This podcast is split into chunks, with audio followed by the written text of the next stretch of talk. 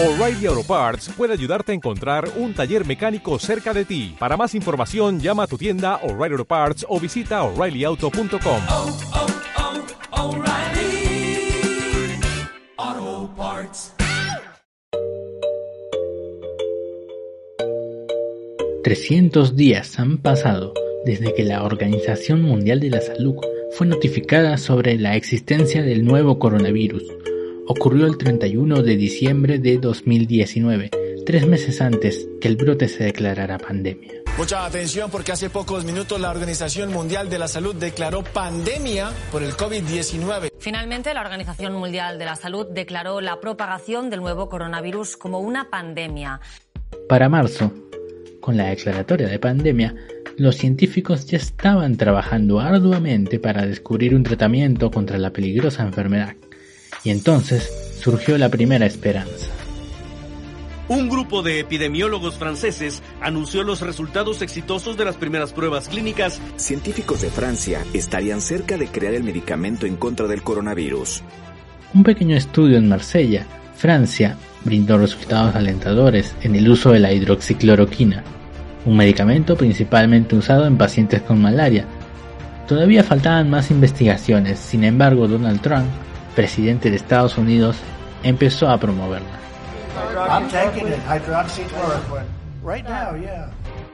Al mismo tiempo que Trump, en su país, la Administración de Alimentos y Medicamentos, FDA, aprobó el medicamento de emergencia el día 28 de marzo. Muchas voces médicas se opusieron a la medida, puesto que no solo escaseaba la evidencia favorable del medicamento, sino tampoco se sabía si podría generar más perjuicios a la salud de los pacientes con COVID. Al respecto, Ciro Maguiña, miembro de la comisión de expertos del MINSA, dijo lo siguiente. Es todo un debate que hay estudios a favor y en contra. En pacientes ya hospitalizados en la parte complicada, ahí sí hay, eh, aparentemente es más tóxica. En los dos siguientes meses, varias organizaciones realizaron estudios científicos con hidroxicloroquina. La investigación más conocida, por ser la más problemática, fue publicada por cuatro personas en la prestigiosa revista científica The Lancet el 22 de mayo. Los críticos de Trump se sintieron reivindicados cuando The Lancet publicó un estudio sobre el uso de la hidroxicloroquina para tratar COVID-19. Se dijo que el uso del medicamento contra la malaria era en el mejor de los casos ineficaz y en el peor aumentaba la posibilidad de que los pacientes de COVID murieran en el hospital. Los resultados del estudio sugerían abandonar el uso de la hidroxicloroquina, hecho que tomó en cuenta también la propia Organización Mundial de la Salud. Sin embargo, días más tarde, más de 100 científicos denunciaron serias incongruencias en los datos del estudio.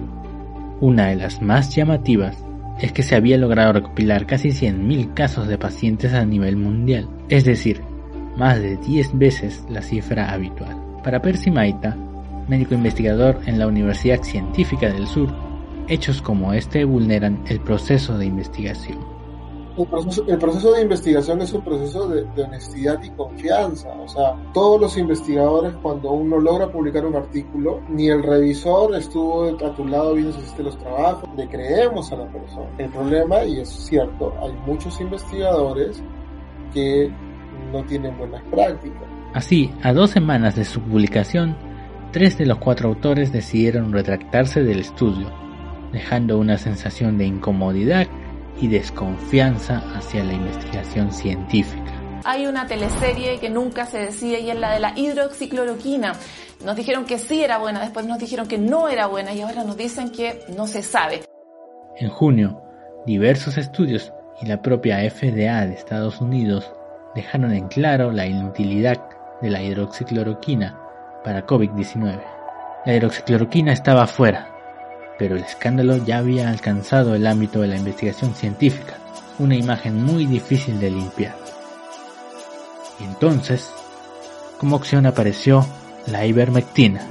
Que se ha probado in vitro que inhibe el virus. Es una droga de las más seguras, inclusive gestante. Tomar una decisión de salud pública, como por ejemplo incluir ivermectina, me parece descabellado. La gente que opina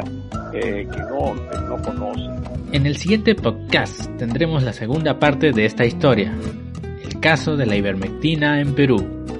Si quieres saber más sobre este tema, no te pierdas la crónica Pacientes y Desesperados.